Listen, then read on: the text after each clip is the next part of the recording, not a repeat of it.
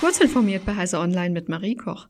Unbekannte in Frankreich haben mehrere Glasfaserkabel durchtrennt und damit massive Störungen verursacht. Die offenbar gezielten Angriffe gegen die Infrastruktur führten zu Einschränkungen des Netzverkehrs und Ausfällen von Internet- und Telefonanschlüssen in mehreren französischen Regionen. Französischen Medienberichten zufolge haben die unbekannten Täter gezielt drei Backbone-Strecken unterbrochen, die von der Hauptstadt Paris nach Lyon, Rouen und Straßburg führen. Infolge der Unterbrechungen kam es in zahlreichen Städten entlang der Strecken zu Störungen bei Festnetz und Mobil Mobilfunk. Der maßgeblich betroffene Provider Free sprach von Störungen bei rund einem Prozent seiner Kunden. Das Unternehmen habe eigenen Angaben zufolge 6,9 Millionen Festnetzkunden und 13,6 Millionen Mobilfunkkunden.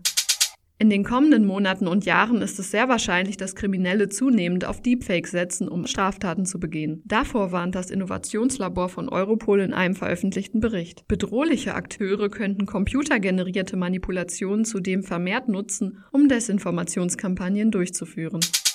In Ausnahmefällen darf der Rundfunkbeitrag auch in Bargeld beglichen werden. Das hat das Bundesverwaltungsgericht in Leipzig entschieden. Beitragspflichtigen, die nachweislich kein Girokonto eröffnen können, ist es demzufolge möglich, den Beitrag bar zu zahlen. Hintergrund ist ein bereits durch mehrere Instanzen gelaufener Rechtsstreit zweier Männer aus Hessen mit dem hessischen Rundfunk, der bis vor das Bundesverwaltungsgericht gegangen war. Die Männer klagten, weil die Beitragssatzung des hessischen Rundfunks nur Lastschrifteinzug, Einzelüberweisung oder Dauerüberweisung zulässt und jegliche jegliche Barzahlung ausschließt. Der Hessische Rundfunk muss seine Satzung nun ändern. Die Kläger sind mit ihren Revisionen vor dem Bundesverwaltungsgericht dennoch gescheitert. Beide verfügten bereits über ein Girokonto und konnten sich nicht auf den Ausnahmefall berufen.